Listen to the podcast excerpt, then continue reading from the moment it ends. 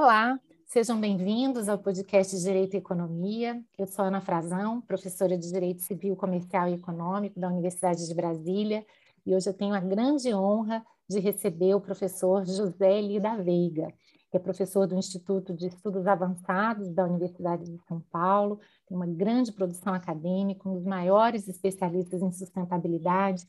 Então, professor, uma grande honra, uma grande alegria tê-lo aqui conosco hoje. Muito obrigada por ter aceito o convite.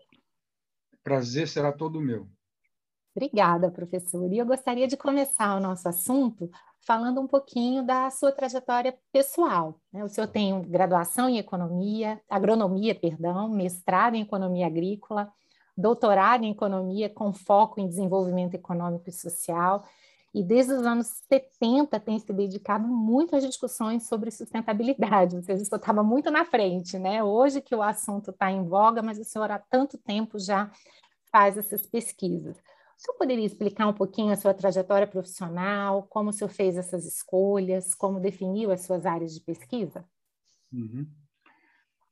Claro, uh, o perigo é nós passarmos muito tempo nessa parte, porque uma coisa puxa a outra, mas eu vou tentar Sim. fazer uma síntese e aproveito para dizer que tem um livro meu, um único que é meio autobiográfico, que foi lançado há muito tempo atrás, tem um título bem estranho, a Reforma que Virou Suco. Foi publicado pela Vozes, já não me lembro mais em que ano. Ah.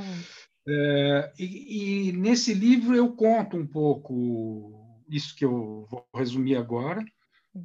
Com mais detalhes, etc. E não foi uma experiência muito boa, tanto é que a partir daí eu jamais usei a primeira pessoa em um texto. Uhum. Nunca mais. Mas, enfim, tá lá. Eu fui, os meus conselheiros, quem sugeriu que eu fizesse isso, foram duas pessoas. Bom, um era um grande editor que já faleceu, que era o Caio Graco, filho do Caio Prado Júnior, que tinha a editora brasileira, foi ele que fez a editora brasileira praticamente, ele estava uhum. nessa conversa. E o outro era o Fernando Moraes, também bem conhecido escritor, né? Tem um best-seller uhum. sobre Cuba e tal. E eles que me disseram: não, você tem que contar. Eu estava escrevendo um livro naquela ocasião, mas não tinha pensado em fazer uma coisa desse tipo, relato da minha trajetória, o percurso intelectual, coisa parecida. E eles me incentivaram muito a fazer, eu fiz e não acho que foi uma uma boa experiência. Mas enfim, eu não poderia essa, eu não poderia perder essa oportunidade de dizer que existe esse livro, porque o título tem a ver com o fato de que ele gira muito em torno da suposta reforma agrária brasileira. Uhum. Né? Quer dizer, que não, não houve, não haverá, mas que estava na pauta ainda, né? uhum. nessa época. O livro é uma reflexão sobre a experiência que eu tinha acabado de ter, que começou no governo Montoro. Uhum. É, ainda sob a ditadura, né, no começo dos anos 80, os primeiros, primeira eleição democrática foi só estadual, o Montoro ganhou, nós fomos para a Secretaria da Agricultura, e lá minha tarefa, né, minha missão foi tentar montar algum esquema para fazer isso que a gente agora se acostumou a chamar de assentamentos. Na época, nem essa palavra era era, era um estrangeirismo falar assentamento.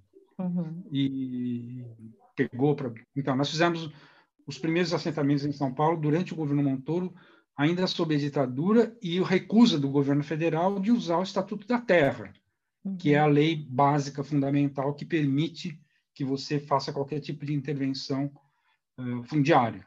Né? Uhum.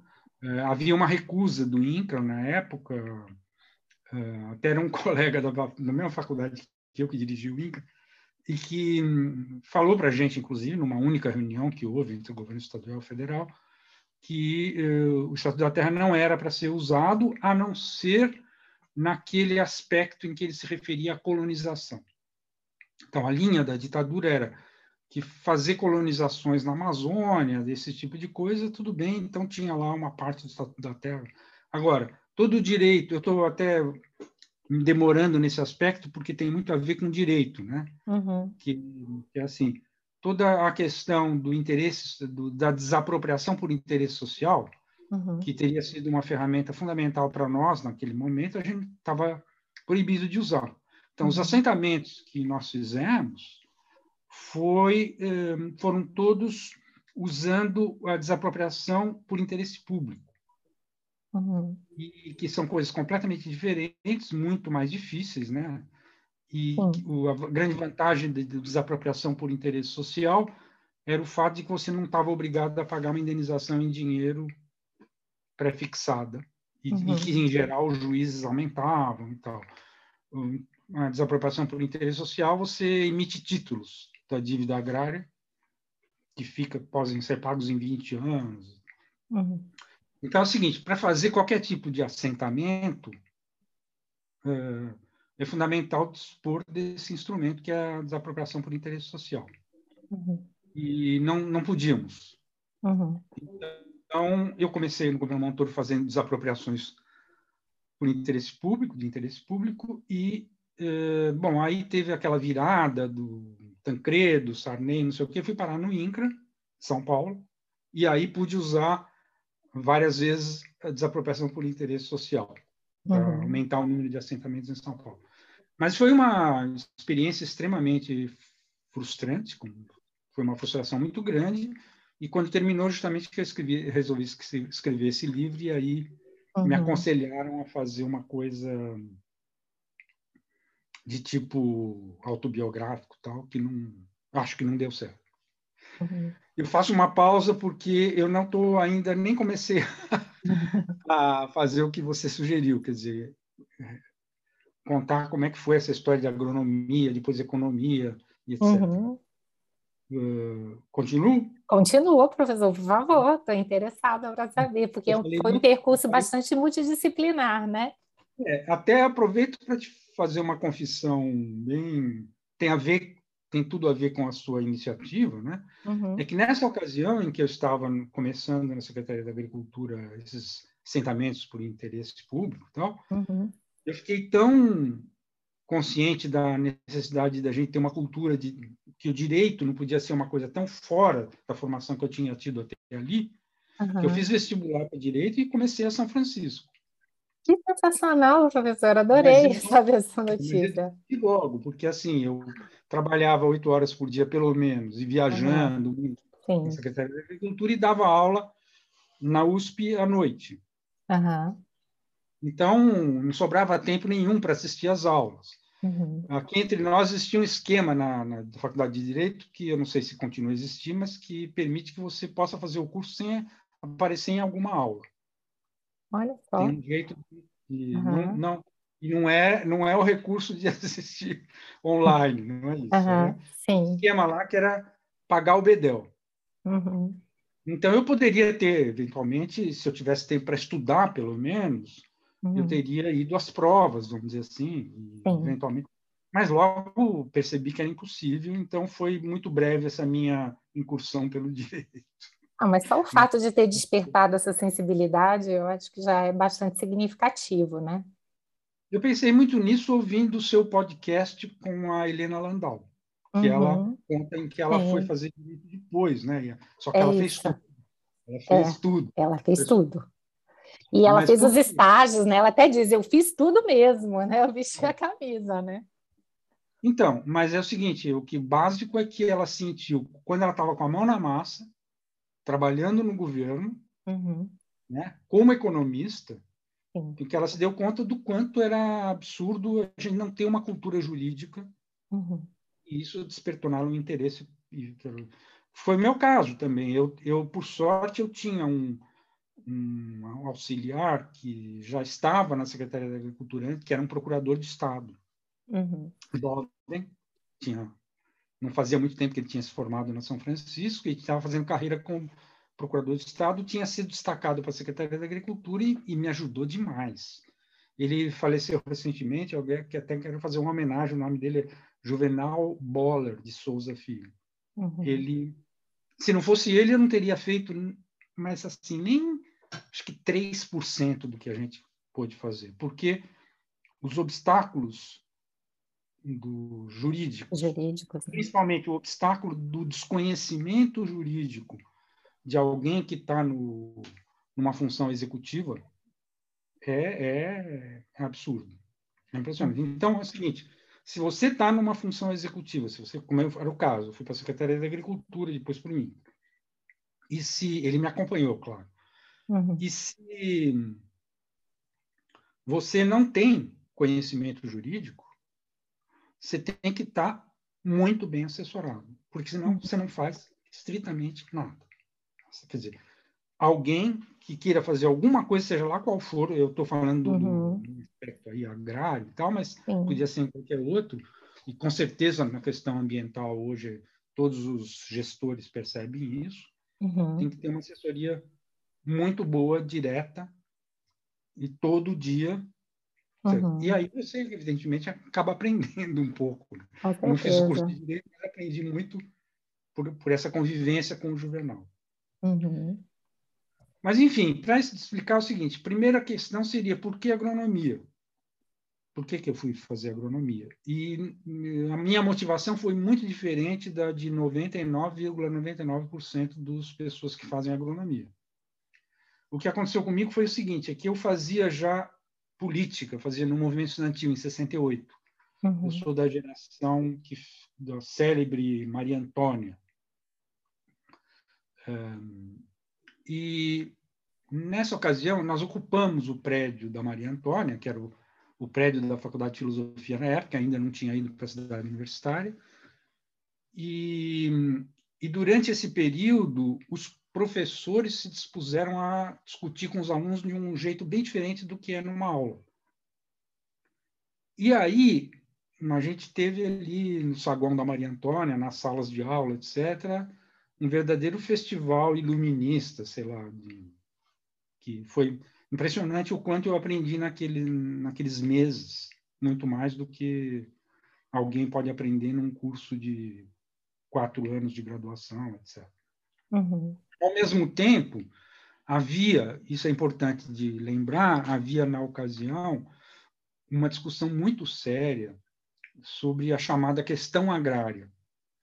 Tinha acabado de sair um livro do Caio Prado Júnior, que o título é A Revolução Brasileira, acho que é isso, mas que é basicamente uma discussão em, do que era a esquerda. Né? Ele, uhum. ele contestava as teses que eram, antes de 64, um, correntes na esquerda, de, de, de, que havia necessidade de uma reforma agrária, etc. Enfim, eu iria muito longe se a gente entrasse por aí, mas eu quero dizer só que é o seguinte: eu estava muito motivado por essa discussão sobre a questão agrária e com a sensação de que todos os que se pronunciavam na esquerda uhum. sobre a questão agrária tinham um grande desconhecimento do que era o campo chamado campo, uhum. né? ou meio rural, ou agricultura, o que a gente queira. E foi com esse com essa preocupação que eu fui para o exílio, um pouco depois. Uhum. E aí, quando eu fui para o exílio, eu tinha eu não tinha pensado em fazer agronomia quando eu estava uh, aqui no Brasil, nessa idade, tinha uns 20 uhum. anos. Uhum. E chegando em Paris, eh, eu, eu pensei que se eu estudasse agronomia, talvez eu adquirisse algum conhecimento mais, uhum. vamos dizer, balizado para, numa volta ao Brasil, e conhecer o Brasil. Sair uhum. de São Paulo completamente. Então, esse foi o sonho. Uhum. E quando eu expus esse projeto, pegou muito bem para o pessoal que, que dava bolsa para refugiado. Então, eu uhum. tive uma bolsa razoável para fazer o curso de agronomia chegando lá, eu só tinha que trabalhar nas férias, mas isso. Uhum. Mas enfim. Uh, por esse motivo, ao mesmo tempo, eu fazia o curso de agronomia, mas ao mesmo tempo com companheiros de exílio, né, exilados, a gente estudava economia política uh, em seminários Aliás, o, eu acho que você fez um podcast com o Beluso em que ele se refere ao Sim. seminário do Capital. Né? Era uma coisa parecida que a gente fazia, era uma espécie de imitação, vamos dizer. É, e isso fez com que, durante o meu curso, um professor especificamente, que era mais de economia agrícola tal, ficasse muito impressionado com o grau de conhecimento que eu tinha, que destoava completamente do resto dos alunos e tal, e me chamou para fazer um estágio na no principal centro de pesquisas que existia na época sobre economia e sociologia. Era uma estação central de economia e sociologia rural. Isso Olha. pertencia ao, ao INRA, que era o Instituto Nacional de Pesquisa Agronômica, uhum. que é uma espécie de CNPq voltado para as ciências agrárias. Sim. Bom, e a partir daí, evidentemente, que eu fui fazer o mestrado nessa área, fiz um, um meu, minha dissertação foi sobre uma diretiva da Comunidade Europeia, na época ainda não existia a União Europeia, uhum. era a Comunidade Europeia, uma diretiva justamente sobre essa questão de reassentamento, assentamento, e isso foi a minha dissertação de mestrado.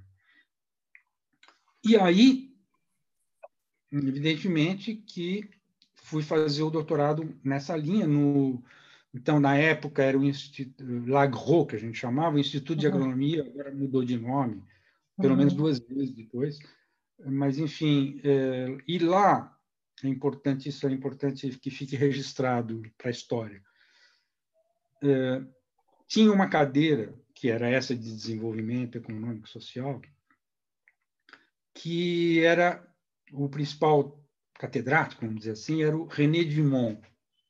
Se alguém fizer uma pesquisa aí sobre René Dumont, não é um, um autor lembrado, não sei o quê, mas ele tem uma, uma penca de livros, vários deles traduzidos aqui no Brasil. Uhum. E ele, ele foi o primeiro ecologista importante que houve. Assim, em 74, só para ter uma ideia, houve um candidato ecologista na França que não hum. existia. Isso não acontecia em país nenhum. Tá? Candidato à presidência, era ele. E justamente eu fui orientada, a minha tese de foi orientada pelo sucessor dele. Ele já estava uhum. se aposentando. O sucessor dele, Marcel Mazoyer, foi meu orientador.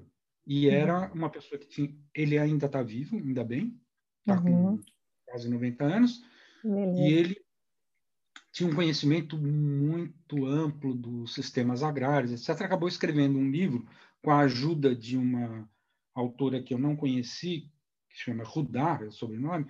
Eles escreveram uma história das agriculturas do mundo, que é uma é uma pérola isso. Uhum. E foi foi traduzido aqui e está publicado pela editora da Unesp. Uhum. Então isso é uma outra coisa Ótima que eu, eu chamo muita atenção porque assim, é básico para quem quiser saber um pouquinho de agricultura, tem que ler esse, essa história, né? tem que estudar uhum. essa história para ter um mínimo de noção do que é a evolução dos sistemas agrários. Isso é o meu, meu tema. A minha tese de doutorado foi sobre a reforma agrária em Portugal, porque eu tinha passado dois anos em Portugal, um pouco antes uhum. de fazer o doutorado. Eu uhum. tinha conhecido esse meu orientador lá, no trabalho ah, de campo. Sim. Bom, agora veja bem, eu estava, portanto, essa, nem todo mundo tem isso claro, mas é o seguinte, não se falava de nada disso, meio ambiente, ecologia e tal, antes de 72. Uhum. Era muito raro uhum. esse assunto surgisse. Em 72 houve a famosa conferência Estocolmo. Uhum. Então, é, Bom, eu, eu usaria muito tempo se eu fosse explicar como é que isso tudo aconteceu, mas, enfim, o que eu quero ressaltar é que eh, nos anos 60 ainda era uma coisa muito rara, tinha movimentos ecológicos, ambientalismo, isso existia, de certa forma, uhum. mas era é, impossível quase de se encontrar. e foi a partir da Conferência de 72, Conferência da ONU de 72, que foi a primeira de uma série, né, que depois teve uh, a do Rio, que foi muito mais importante, 20 anos depois, mas uh, em 72, então, é que começa esse. E eu estava num, num, lugar muito privilegiado para ter contato desde cedo com essa questão.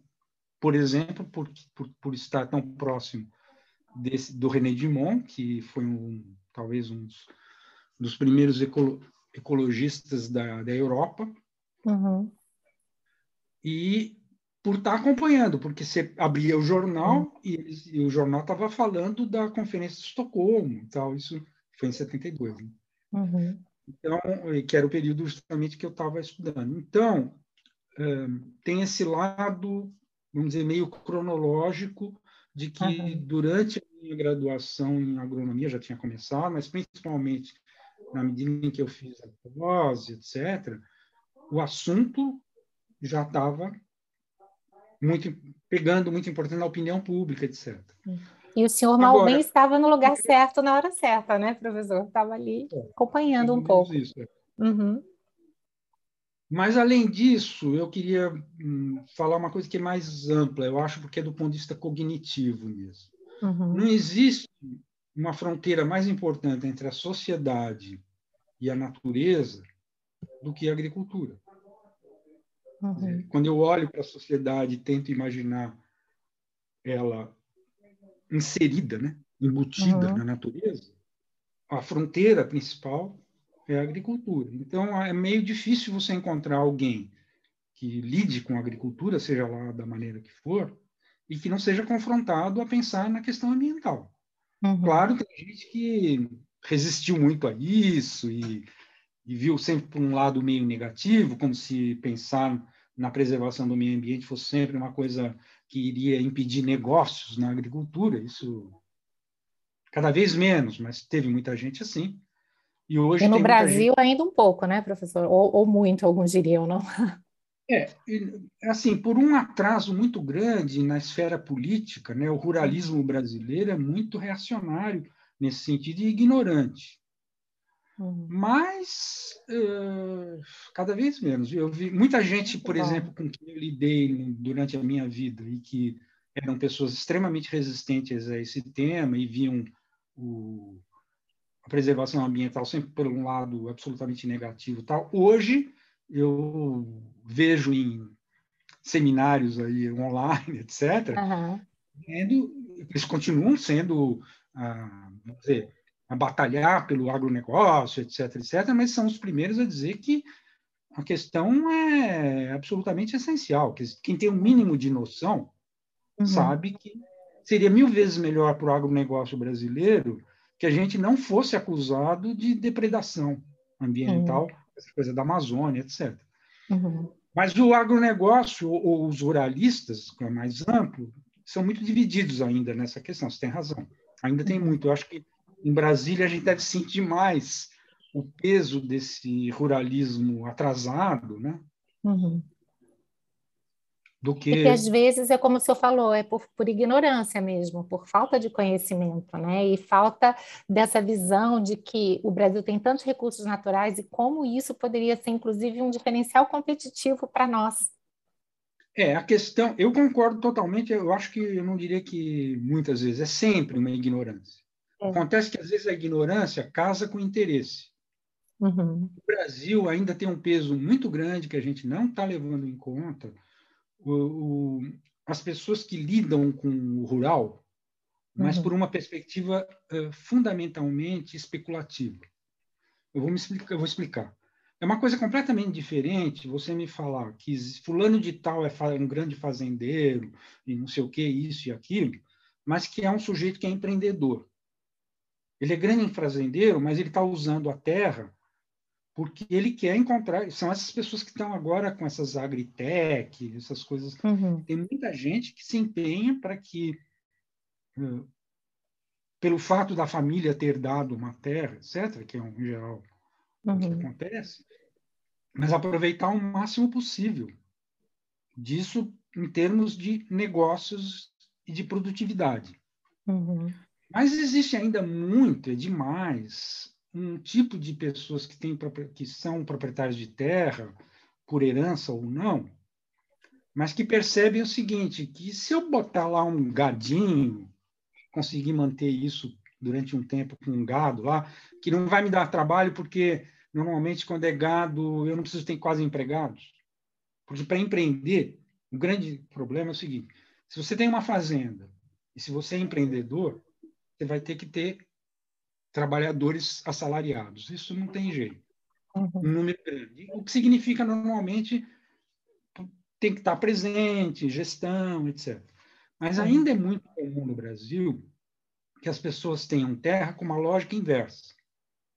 Se eu preciso manter a propriedade com aspecto de produtiva, eu boto gado e boto um cara lá para cuidar, uhum. para dar sal para o gado.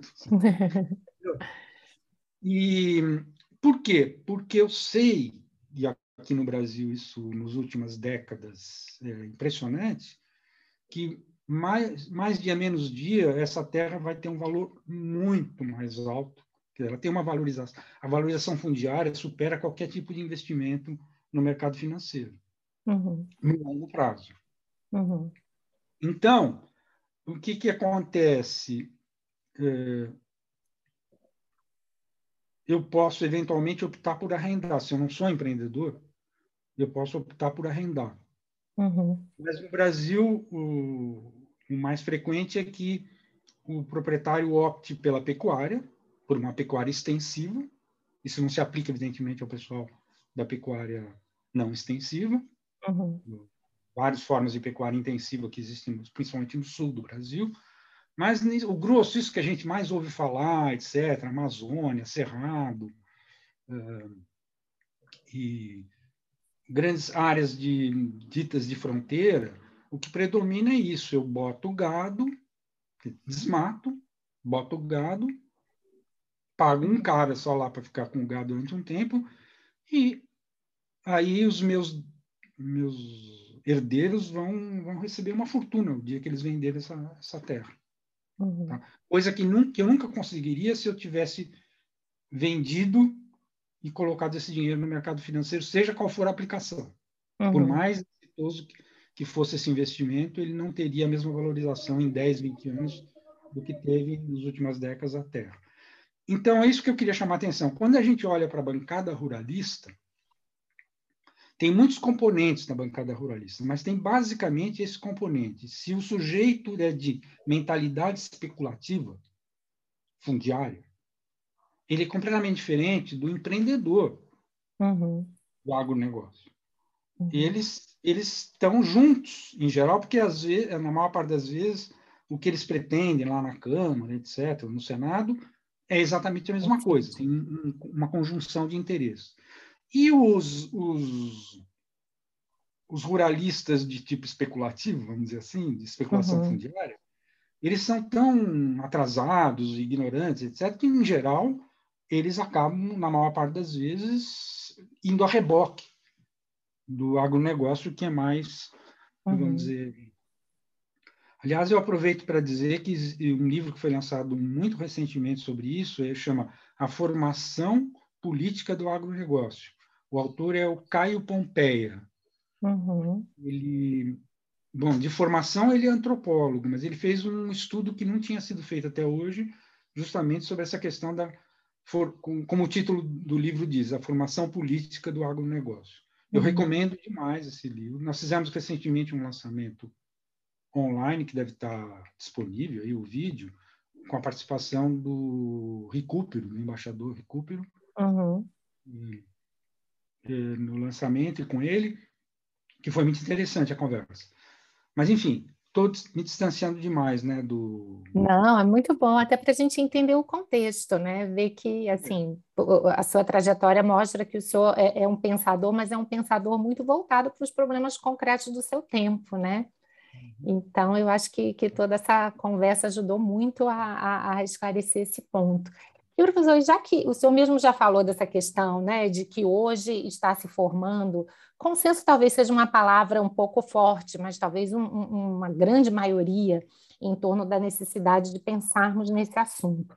E aí eu queria é, tocar num, num livro do senhor, o Antropoceno, que é um livro no qual o senhor mostra exatamente que a humanidade está comprometendo a biosfera da Terra, e aponta razões pelas quais nós estamos vivendo desde o século XX, inclusive um novo período geológico, né? o antropoceno, e, e, a característica é que aqui o homem passa a ser o principal vetor de mudanças biogequímicas do planeta. Você poderia uhum. explicar um pouquinho isso para a gente? Como é. É, medidas como aquelas que estão previstas né, no Acordo de Paris podem ajudar os efeitos negativos desse processo? Bom, a primeira coisa a dizer é o seguinte, é que essa, esse termo antropoceno, ele entrou muito na moda, ele, ele caiu muito bem para um monte de gente nas mais variadas uh, áreas, inclusive muito na área artística, etc., né? que isso, essa ideia de que, vamos dizer, de uma época do homem, era humana, coisas do gênero, caiu muito. Então, o termo antropoceno passou a ser usado das mais diferentes maneiras. Em geral, todo mundo preocupado com o futuro da humanidade, com o futuro da Terra, do, ou com o futuro da humanidade na Terra, vamos dizer assim. Mas uh, existe é, uma história de como que esse termo surgiu dentro da ciência e qual foi todo o debate. Quer dizer, então, são 20 anos praticamente de debate, esse termo ainda não está oficializado, tá. porque esse é um debate que pertence às geociências. Uhum. Né? Geociências não é um termo muito usado, mas, assim, o pessoal da geologia, principalmente, né, que passou, sei lá, o último século estudando toda a história da Terra e que colocou essas ideias, esses, então, por exemplo, convencionou já faz algum tempo de que praticamente desde que a humanidade começou a fazer agricultura, tá, uns 12 mil anos atrás, até agora chamava-se a época era chamada de Holoceno. É chamada de Holoceno. É o Holoceno. Normalmente é uma coisa que a gente deveria aprender no, no colegial. Mas, eh, em geral, isso é uma aula só, tal, quando o professor de geografia no uhum. colegial resolve explicar, olha, tem uma história da Terra que é muito bem convencionada, cronologia, etc., e começa a explicar esses são termos um mais complicado que o outro e tal, e a gente, evidentemente, acaba esquecendo. Mas essa história na ciência nasceu assim, no IGPB, que era um, um uma articulação científica internacional ligada a esses problemas da, de pensar a Terra e a relação dos humanos com a Terra, etc., é, fez uma reunião em, no México, em que estava um prêmio Nobel importante, que era o Crutzen. Crutzen tinha ganho o prêmio Nobel por, por causa da química da atmosfera, uhum. e ele estava presente. E ele ouviu um monte de exposições em que as pessoas se referiam o tempo todo ao Holoceno. Porque... E uma hora ele se irritou e falou: pô, vamos parar de falar, nós não estamos mais no Holoceno. Nós estamos no. Não vinha alguém assoprou para ele, antropoceno, ele chutou lá. E a partir daí, isso foi em 2000. Logo depois eles escreveram, um, ele mais um escreveram um texto sobre isso numa revistinha da, desse GPB. Não demorou muito, ele botou, ele, Crutzen, escreveu um artigo na Nature, uhum. e aí começou um debate, e os, os geocientistas, vamos dizer assim, o, que a gente chama, comumente chama de geólogos, mas é mais amplo do que isso, eles têm toda uma estrutura mundial para decidir essas coisas bem, bem rigorosa, uhum. para ver se vai convencionar ou não que a partir de um determinado momento, se encerrou o Holoceno e começou uma coisa chamada de Antropoceno, onde a principal variável, vamos dizer assim, é a própria humanidade. Uhum. Essa é a ideia. Uh, e eles até hoje não, não decidiram. Era um congresso que houve há dois anos atrás, Congresso Mundial deles, uh, eles estavam, assim, havia um grande número a favor, mas tinha um pessoal que ainda colocava dúvidas em relação a isso. E aí, o último congresso foi adiado por causa da pandemia. Então, até agora não houve oficialização do Holoceno. O que eu conto no livro, então, como você chamou a atenção, que esse meu uhum. livro a sua né? percepção né, do fenômeno. O livro é a história desse debate, né? a história da, dessa, Acontece, começa com essa historinha de que lá no México, Cruz, etc., mas depois, uhum. principalmente, como é que foi, foram surgindo cada vez mais evidências científicas em favor dessa tese. É isso que o uhum. livro. Ao contar isso, eu fui obrigado a percorrer uma coisa que muitos chamam de ciência do sistema Terra. Uhum. É, não é uma ciência que esteja, vamos dizer, consolidada. Uhum. Porque ela é, inclusive, extremamente pretensiosa. Dizer, a ideia de que seria possível modelar todas as relações sistêmicas que existem entre a humanidade e a Terra, uhum. no sentido geral. Uh, então, o livro tenta mostrar isso. Olha, tem muita gente, muitos cientistas muito importantes, pesquisadores de primeira linha que lidam com essas questões, que estão convencidos de que sim, de que já já existe essa ciência do sistema Terra. Ela pode ser nova, mas uhum. é, mas eu tenho lá minhas dúvidas se dá mesmo para chamar isso ciência do sistema Terra, principalmente porque é, na verdade é a confluência de quatro processos, que eu prefiro chamar do que sistemas, uhum. de que um deles é a história da Terra, a história inorgânica da Terra, que precede muito, em muitos milhões de anos, a existência de vida. Uhum. Aí depois é a vida, depois é a natureza humana, na medida em que uh, surge a humanidade, e depois é o processo civilizador, que, que é uma outra coisa completamente diferente.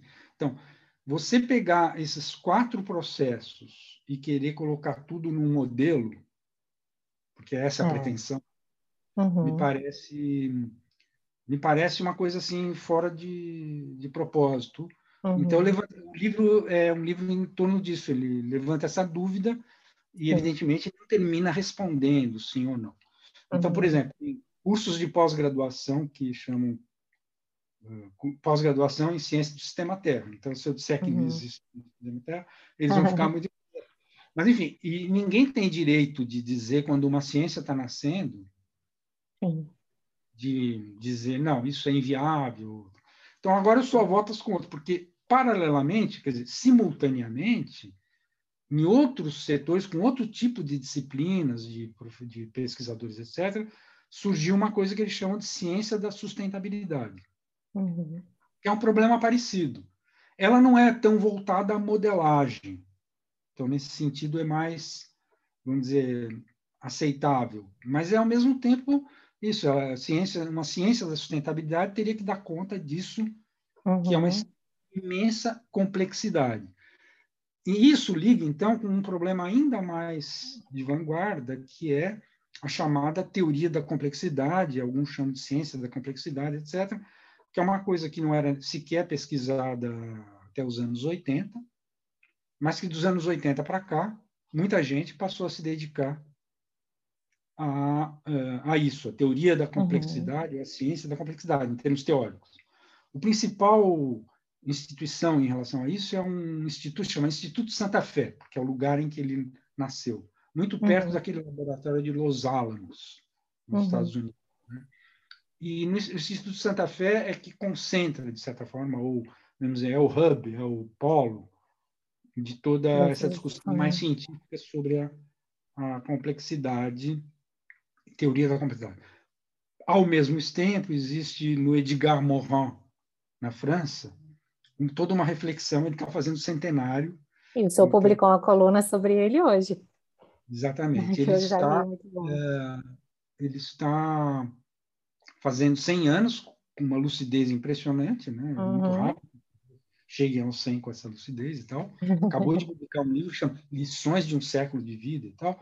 E ele, no caso, ele desenvolve muito uma coisa que ele chama de pensamento complexo. E ele tem uma certa restrição a esse tipo de ciência que se pratica no Instituto Santa Fé, ele chama isso de complexidade restrita. Mas, enfim, eu não quero entrar nesse uhum. só para dizer que, assim, uma ciência da sustentabilidade está na dependência, essencialmente, da evolução que tiver essa teoria da complexidade. Sim. E quando a gente mergulha na literatura sobre complexidade, a gente percebe que é uma espécie de torre de Babel. Entendi. Então não dá para entender para onde vai isso. É, é assim, realmente eu estou discutindo assuntos de absoluta fronteira Sim. científica. Mas a né? gente pode dizer que, de uma forma geral, professor, apesar de todas essas divergências, existe talvez uma tentativa comum de aproximar mais as ciências naturais das ciências humanas, em prol talvez desse objetivo, né, de, de pensarmos e implementarmos um planeta habitável, seguro e justo? Exato, esse é um, o, o ponto central. Quer dizer, houve, nesse período todo, por conta do despertar para a questão ambiental, que é dos anos, fim dos anos 60, começo dos anos 70, com 72, com a Conferência de Estocolmo, etc., de lá para cá tem, tem havido um processo muito constante de amadurecimento da necessidade dessa transdisciplinaridade. Quer dizer, uhum. que você está nas humanas, mas tem que ter um olhar para as ciências naturais e vice-versa. Uhum. E isso é muito, muito difícil, eu posso dizer por experiência, porque no final dos anos 80, na USP, eu participei de um esforço de criar uma pós-graduação que ficou com o nome de Ciência Ambiental, que na verdade. É, o correto, o mais correto, o mais comum no Brasil, inclusive, é usar ciências ambientais no plural. Mas essa tinha a pretensão de ser justamente a ciência da sustentabilidade. O núcleo que criou esse curso tinha essa ideia. Uhum. Sustentabilidade não era um termo, uma noção, um conceito usado na época ainda. Uhum. Então, eles puseram o título Ciência Ambiental. O programa de pós-graduação em Ciência Ambiental, que hoje está no Instituto de Energia, mas que era um programa que era diretamente vinculado à, à reitoria de pesquisa, é,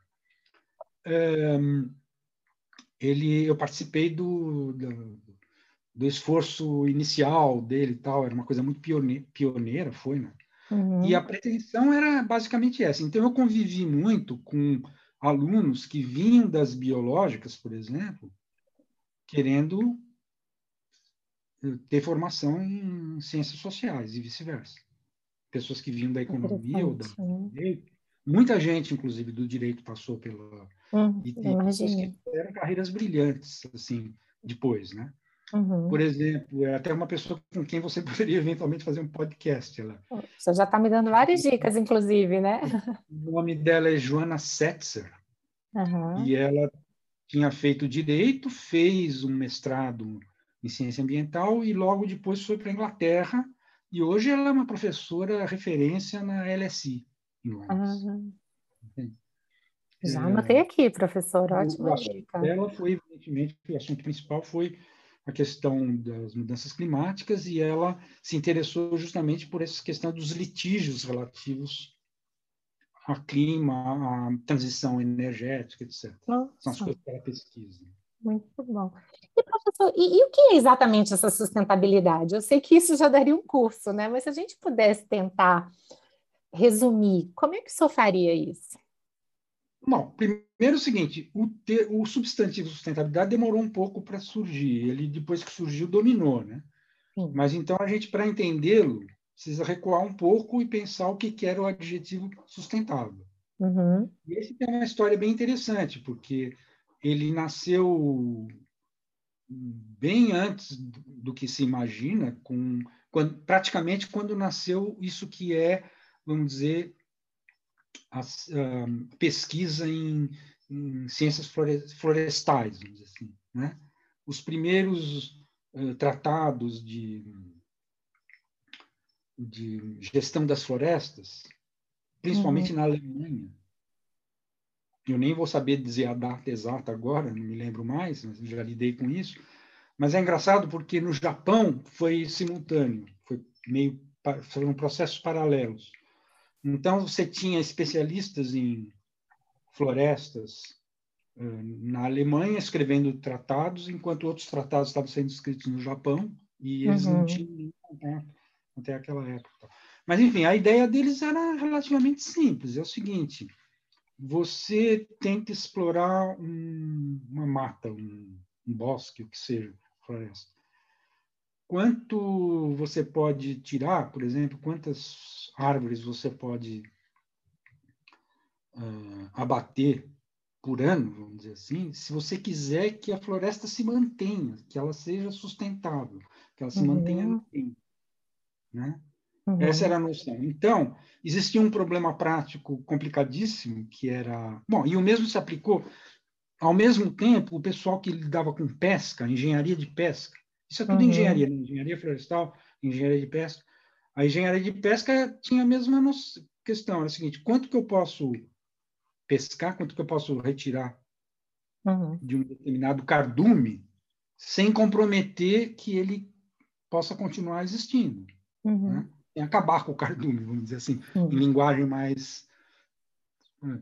E eles chamavam isso de taxa de extração sustentável. Uhum. Tanto num lado quanto no outro, era o mesmo probleminha. Assim. Uhum. Então, o adjetivo sustentável surgiu assim, há muito tempo atrás, em termos bem práticos, principalmente no raciocínio sobre floresta e no raciocínio sobre pesca. O que, que aconteceu? Quando passou a ter um, uma, uma, consciência ambiental começou a surgir tal a partir dos anos final dos anos 60, começo dos anos 70, eh, isso foi o mesmo adjetivo foi aplicado para a sociedade. Então você tem já nos anos 60 nos Estados Unidos pelo menos dois livros que tenha o adjetivo sustentável no título e eles se referindo à sociedade, não mais à, uhum. à floresta ou à pesca ou coisas parecidas. Uhum. Quer dizer, migrou de uma discussão ultra técnica hum, da, da pesca e da, da, floresta, foi meio que isso foi em debates, principalmente na ONU, nesse processo aí de Estocolmo e depois. Uhum.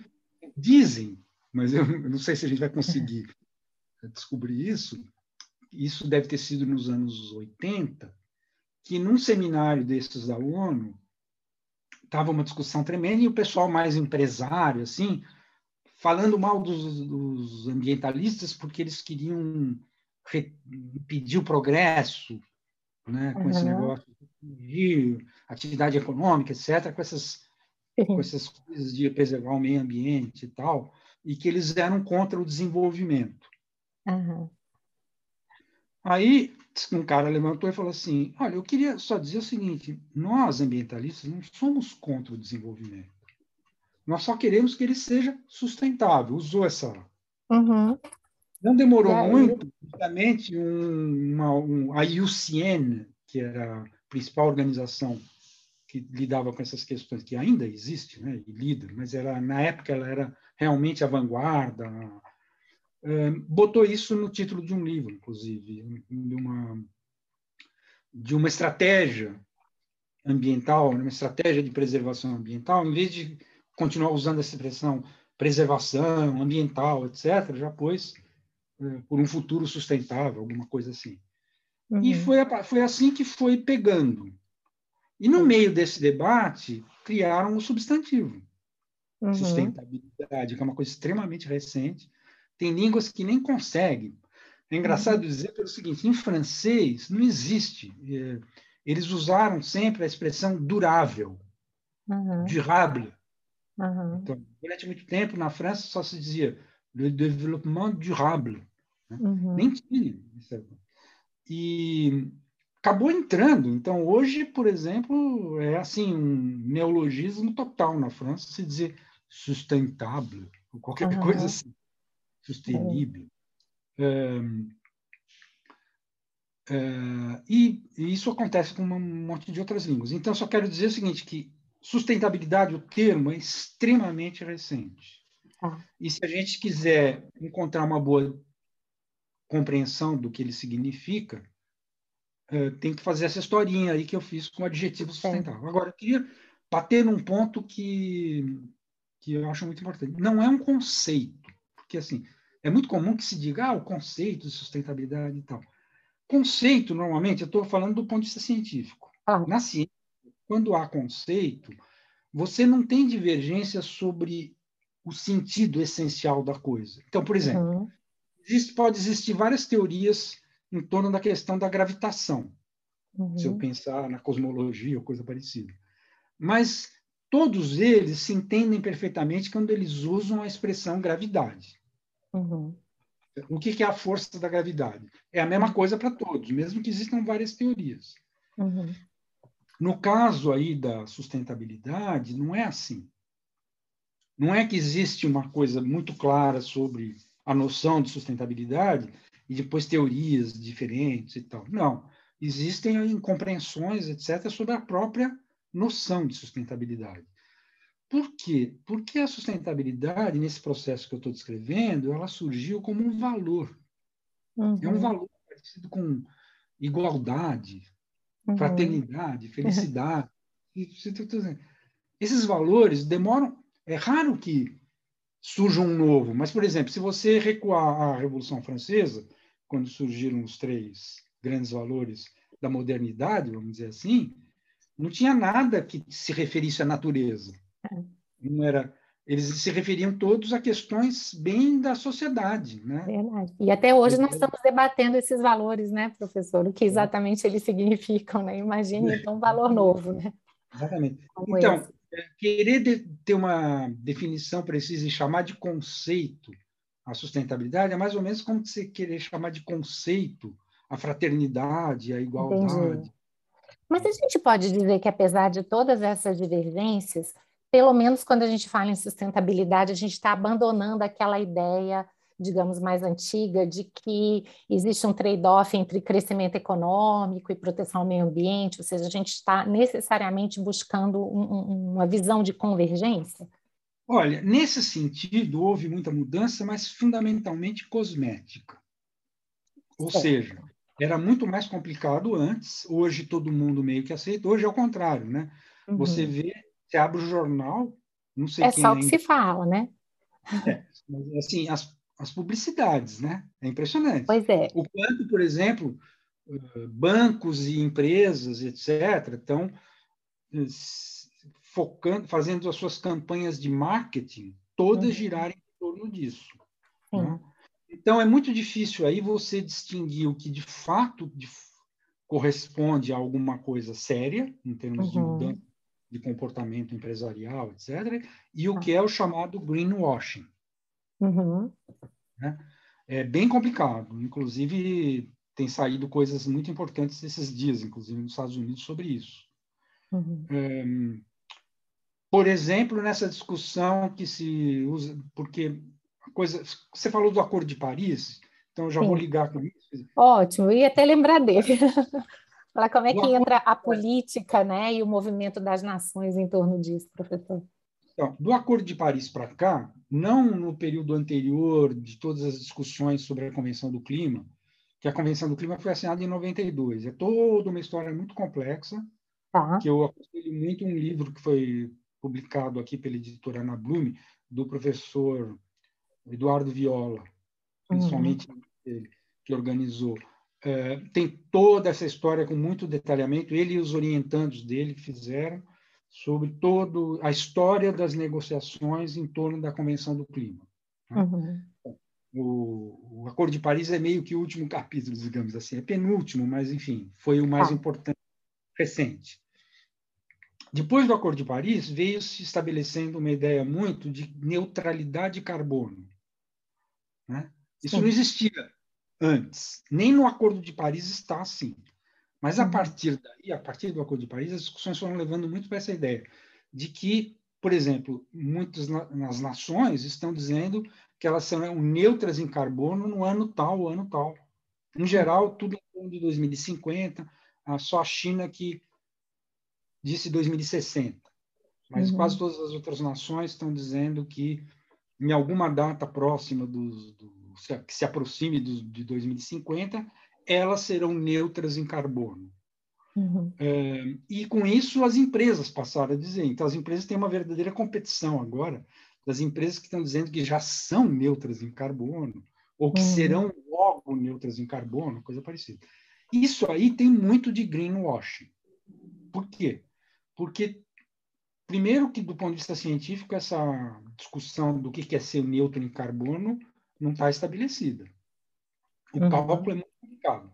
Vai ter muito problema, vai ter muita questão, nós vamos enfrentar muitas questões de litígios em relação a isso, né, que nós estamos falando agora há pouco, ah. é, e vai ter que ter auditoria. Por exemplo, uma empresa que hoje faz propaganda nos jornais, aí põe páginas inteiras nos jornais dizendo que ela é neutra em carbono, eu gostaria muito de ver ser feita uma auditoria.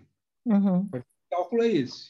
Porque, em princípio, neutralidade de carbono, que se entende, é que eu estaria uh, conseguindo absorver, né, colocar, sequestrar carbono, uhum.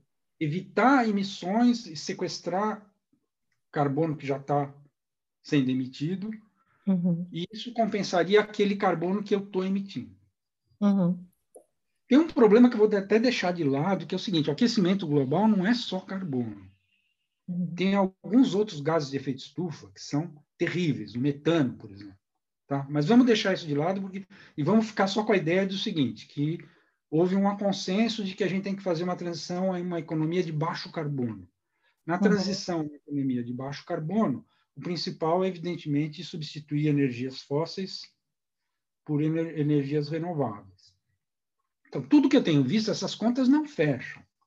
O Acordo de Paris meio é um mito de que se as, se as nações todas se disserem que até o ano tal elas vão ser neutras em carbono, tal, que com isso você vai evitar o aquecimento global, vai, vai conter o aquecimento global nesse século. Piada. Eu diria, eu vou mais longe, eu sou mais radical nessa, nessa questão. Com as tecnologias disponíveis, isto é, com o que está disponível em termos de energias renováveis, por mais que a gente acelere a adoção das renováveis e evite as fósseis, etc., você não, não consegue nada disso em meados do século. Não dá, não fecha essa conta. Entende? Uhum. Vai ser, na verdade, eu acho que vai acontecer sim, mas vai acontecer porque vai vir alguma coisa muito séria do lado científico. Uhum. Existem descobertas científicas que poderão mudar completamente. Nós vamos dar risada do pessoal que vem dizer que com energia eólica você vai substituir não sei o quê, né? que com um carro elétrico você vai resolver não sei o quê. Eu tenho a impressão, eu não vou estar aqui, mas eu tenho a impressão que vocês que ainda estarão aqui lá por 2040, 2050, vão dar risada da discussão de 2021, de que seria de bota fé nessas tecnologias, etc. Na verdade, a possibilidade da humanidade resolver o problema do aquecimento global neste século está muito ligada à possibilidade de uma ruptura grande do que venha da ciência, não da tecnologia, e que demora para se transformar em tecnologia em geral. Uhum. E uma das mais óbvias que estão aí é a fusão nuclear. Uhum. Os chineses é que estão mais avançados do ponto de vista científico nisso. Mas a Europa também, com o ITER, né? quer dizer, na verdade é um esforço global, o ITER. Uhum. Mas é, é, por exemplo, vou pegar isso como exemplo, porque pode vir a ser uma outra coisa que não é a fusão nuclear e que eu não consiga nem, não estou conseguindo nem imaginar o que seja. Uhum. Mas eu tenho a impressão que até meados do século vai ter assim uma mudança que vai vir da ciência muito, muito séria e que aí sim permitirá que a gente possa dizer, não, nós vamos segurar esse aquecimento global aí. Uhum. E nós vamos então, dominar essa questão, e não só o carbono, então, basicamente, o que o senhor está nos dizendo é que talvez estejamos colocando muita, muita esperança no, no Acordo de Paris, né? Ou seja, é, ainda que ele fosse cumprido, né? Quem estuda não, não tem essa ilusão. Viu? Se uhum. você for ler tudo que tem saído na Nature, só para uhum. citar um, é a principal revista científica mundial. Sim. Esses dias mesmo saiu um artigo sobre isso, dizendo que conta é essa? O que, que é isso, neutralidade de carbono? Uhum. Que conta que estão fazendo? Contestando isso. Né? Uhum. Além disso, quem estuda a questão desde os anos 90, lá quando foi assinado o acordo de o, a convenção, né? Uhum. É, em geral são como o Viola que eu acabei de citar, são pessoas que céticas em relação a essas, esse tipo de discurso. Né? Uhum. Enfim, é, é, eu acho que de qualquer jeito é positivo que tenha havido o Acordo de Paris, foi um fato positivo, ilusório, mas mas não deixa de ser positivo. E isso, inclusive, mudou o, o tipo de discussão que tinha, porque ah. tinha sido péssimo uh, toda aquela fase anterior que veio de Kyoto, né? Em que queriam fazer uma espécie de distribuição de quem é responsável, quem não é responsável. Pelo menos no Acordo de Paris é o seguinte: todo mundo é responsável, e como é impossível impor a um país qual deve ser a meta dele em termos climáticos, que ele diga qual é a meta e depois nós vamos cobrar. Uhum. Esse foi o espírito da, do Acordo de Paris, e nesse sentido ele foi uma mudança qualitativa na dinâmica da, das discussões hum, das discussões sobre sobre o eu preciso fazer uma pequena retificação aqui é que, assim, que eu me referi muito a carbono e opondo ou carbono a metano etc claro que eu estava me referindo ao dióxido de carbono que é isso que entra Sim. nas contas né claro porque o metano o problema também é o carbono mas enfim uhum. é, mas enfim eu queria dizer o seguinte que no, no, nas discussões todas do que levaram ao Acordo de Paris e o que ele gerou em termos de dinâmica é incomparável, é muito melhor do que vinha acontecido antes. Isso não uhum. significa que quem tem um mínimo de conhecimento científico sobre o que é o aquecimento global, por exemplo, acabou de vazar, isso eu estou falando, mas foi ontem que eu vi isso, hein? Uhum. vazou um relatório do IPCC. O IPCC é o órgão central de pesquisas que a ONU criou há muito tempo atrás e que os relatórios do IPCC, que saem de quatro em quatro anos, é que dão a, a evidência científica sintetizada sobre como é que está andando as coisas. Então. E acabou de vazar um aí, relatório que parcial, é vazamento mesmo, foi a Agence France Presse que deu primeiro, mas ontem todo mundo repercutiu, eu vi, quem tiver interessado pode... Bom, quando esse podcast estiver sendo ouvido, isso já vai ser notícia velha, mas enfim. Aparentemente, o relatório do IPCC, quando ele agora foi um vazamento de um documento parcial, mas quando surgiu o próximo relatório do IPCC, ele vai jogar um certo balde de água fria em quem achou que está tudo resolvido a partir do Acordo de Paris. Uhum. E, e, o que fazer então, professor? O senhor, como estudioso dessa matéria, assim, se o senhor fosse né, um formulador de políticas públicas, talvez tanto no plano doméstico como também no plano internacional, o senhor teria alguma, pelo menos alguma acho, diretriz? Olha, a questão central, do meu ponto de vista, a variável-chave, é o que a gente chama, na ciência política, de governança mundial. Uhum. Tá certo?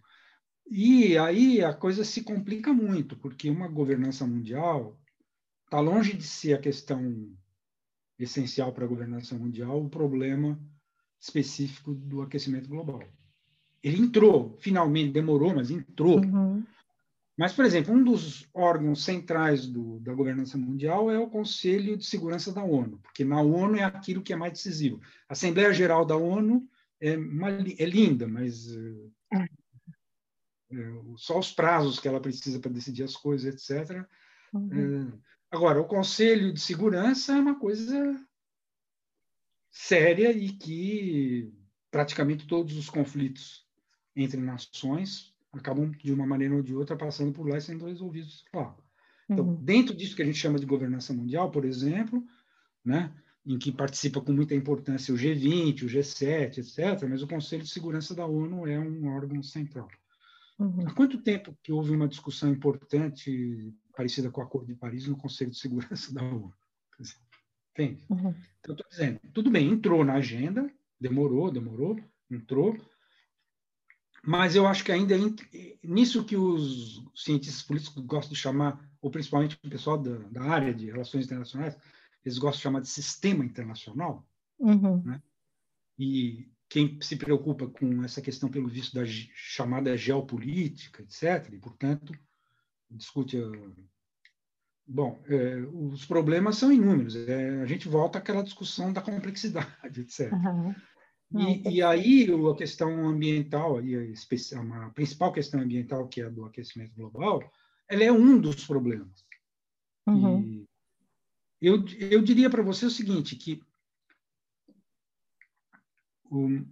na frente da questão é, climática está uma questão que, que seria decisiva e total, que é a gestão do problema nuclear, das armas nucleares. Ainda uhum. é. E está se acrescentando a ele um outro problema, que é o problema que agora você pode ter uma guerra cibernética. Né? Uhum. Você tem arma, armas que podem ser uh, espaciais usadas do espaço com controle cibernético, etc. E essa é a etapa, vamos dizer, da guerra que, que pelo menos os Estados Unidos e a China, que são os principais competidores, né, um pouco a Rússia também, mas, por exemplo, que a União Europeia está praticamente fora disso, né, de, uhum. do armamentismo cibernético, não sei se essa expressão é correta, né, uhum. que é equivalente ao problema da guerra nuclear. E que depende, que, que assim, que um, um descontrole nessa área, um, um acidente, alguma coisa assim, simplesmente, sei lá, o que sobraria da humanidade. Uhum. É difícil de imaginar isso que chamam de inverno uhum. nuclear. Uhum. Eu acho que a questão do aquecimento global tem uma vantagem que assim, não é um risco desse tipo. É uma coisa que, que vai nos, nos enfim, vai degradando a nossa base de sobrevivência aos poucos e dando um tempo, inclusive, para que a ciência venha a encontrar a solução. Não acho que a solução esteja nas tecnologias disponíveis, embora todas elas sejam muito mais importantes, muito importantes e a gente tem que adotá-las. Uhum. Claro, óbvio. Né? Uhum. Quanto mais evitar as energias fósseis e o mais rápido possível, melhor. Uhum. Mas virá, vai dar tempo da ciência talvez dar uma resposta à questão do aquecimento global e se a gente evitar a guerra nuclear e esse risco que eu estou chamando de cibernético aí na, na falta que tem a ver com a inteligência artificial, tudo isso. Que na falta ainda de uma expressão bem, bem convencionada. Né? E, evidentemente, está faltando nessa conversa, a gente está falando um tempão dessas coisas, da, do segundo outro problema tão sério quanto o aquecimento global, que é a perda da biodiversidade. Uhum. Que, em grande parte, a biodiversidade está sendo perdida por causa do aquecimento global, mas não é só. Uhum. Então, a Convenção da Biodiversidade, que também vai ter agora, em princípio, deve ter uma conferência, uma COP, né, como se diz, essas conferências das partes da, da biodiversidade, que vai estar tá marcada aí para ser no segundo semestre na China. Ninguém sabe direito se vai ser adiado ou não. Então, uhum. um sobre isso. Vamos Mas ela é mais complexa ainda, em termos da governança global, é mais difícil até fazer acordos hoje no âmbito da Convenção da Biodiversidade do que a, da Convenção do Clima, que, de certa forma, como eu disse, teve uma mudança de qualidade aí a partir uhum. do Acordo de Paris. Né? Uhum. Não sei se isso responde à tua pergunta. Com eu não sei o que fazer. Bom, também não é há, que... não há resposta simples para problemas complexos, né? Então, o que eu vejo muito Você... isso, encaminhou muito bem. Às vezes a gente acha, não, vamos fazer ali, é, é, é como o senhor falou, neutralidade de carbono resolve todos os nossos problemas. O que o senhor está dizendo, olha, não, pode Mas até esse... ser uma boa iniciativa dentro de algumas proporções, né? Mas a gente continua tendo que pensar e depender muito de avanços científicos, né? Engajamentos políticos para resolver um problema com essa magnitude. O que eu não gostaria é de passar a ideia de que, assim, como depende desses grandes avanços científicos, então a gente não precisa fazer nada, vamos esperar, não é isso? Exato, é, com certeza. Ao contrário. Como a gente não sabe, inclusive, quando virá, a gente vai, inclusive, fazer com que a ciência vá mais adiante se nós pudermos indo utilizar o máximo possível as tecnologias já disponíveis. Está muito longe de acontecer, né? Quer dizer, uhum. sei lá, por exemplo, se eu pegar coisas escritas há 10, 15 anos atrás, na Europa, por exemplo, se apostava muito numa mudança das residências, uhum. reforma das residências, para que você consumisse menos um, eh, aquecimento que no fundo vem ou de fontes fósseis, como é o caso na maior parte dos países, ou da energia nuclear, no caso da França, porque a eletricidade na França é muito vem muito da energia nuclear. Né? Uhum. Então, por exemplo, são coisas que dependem de políticas públicas. Você tem que criar um incentivo para que uma pessoa resolva fazer uma reforma na casa, uhum. em que, em vez de ficar aquecendo e o ar frio entrando pelas frestas, que uhum. a casa seja bem isolada. Isso implica numa reforma normalmente que não é todo mundo que pode fazer, e tem que ter linhas de crédito, assim por diante. Então, uhum. isso é importantíssimo. Assim como é, por exemplo, quem puder comprar um carro elétrico, que compre, ah. entende? É, o que você falou, é o papel do Estado por meio de políticas públicas no âmbito doméstico, das nações, no plano internacional, né? Isso vai envolver realmente é. arranjos mais eficientes para que a gente é. possa mitigar então, esses riscos. públicas que incentivem as mudanças de comportamento individual. Sim, sim. Recentemente fizeram uma pesquisa aí sobre meio ambiente no Brasil, sabe? e uma das coisas que o repórter que me quis comentar comigo a, a pesquisa, tava, ele tinha ficado muito impressionado, é de ver, por exemplo, o quanto as pessoas nem sabem se tem ou não reciclagem. Pois é. Do próprio... Um país em que as pessoas jogam lixo na rua, né, professor? Ou seja, até aquele básico do básico, né? Muitas vezes não, não é atendido. Então, realmente, a mudança cultural, especialmente aqui, ela é muito necessária e é muito intensa, né? Não vai ser fácil. Eu acho pena quando eu vejo, às vezes, por exemplo, tem um vídeo que está correndo muito, que me mandaram, já várias pessoas me mandaram, que é muito engraçado, a pessoa que faz isso é super legal, faz umas coisas ótimas, não sei o quê, e ela resolveu fazer um vídeo todo dedicado a dizer que é bobagem você ficar tentando fazer coisas individuais, mudar seus comportamentos individualmente, porque tudo isso depende do Estado. Essa é a tese. E ela é muito engraçada, muito bem feita, não sei o quê, provavelmente está influenciando muita gente a dizer: ah, não vou mais dar importância para esse negócio de reciclagem de lixo, ah, não vou dar muita importância para saber se o meu carro está poluindo ou não, eu não vou dar muita importância para saber se eu tenho ou não que segurar, fechar a torneira o mais rapidamente possível quando eu estiver usando para escovar os dentes. Hum. Todas essas coisas que são comportamentos individuais, eu acho absurdo que você jogue isso contra as coisas que tem que sim são de responsabilidade dos uhum. estados dependem de políticas públicas que precisam que de, portanto vamos dizer chamar tudo isso de coletivo uhum. né? o individual uhum. e o coletivo não é para ser pensado um ou outro ao contrário eles são necessariamente simultâneos. E um e um enriquece o outro um cultiva o outro entende? Então eu faço muita questão de dizer embora eu seja extremamente cético em relação à possibilidade de se combater o aquecimento global com as tecnologias disponíveis, eu sou absolutamente fanático pela ideia de que elas têm que ser usadas o mais rapidamente possível, inclusive esses esses comportamentos individuais que podem mudar sem tecnologia, a rigor. Uhum, Mas é claro, tem problemas sérios. Por exemplo, você, eu aqui separo o meu lixo. Aí eles, ele continua separado. Aí vai lá vai ser entregue, são lixeiros diferentes que passam para pegar o lixo orgânico e o lixo reciclável. Uhum. A partir daí, o que, que eles fazem com o lixo reciclável, não tenho a mínima ideia. Uhum.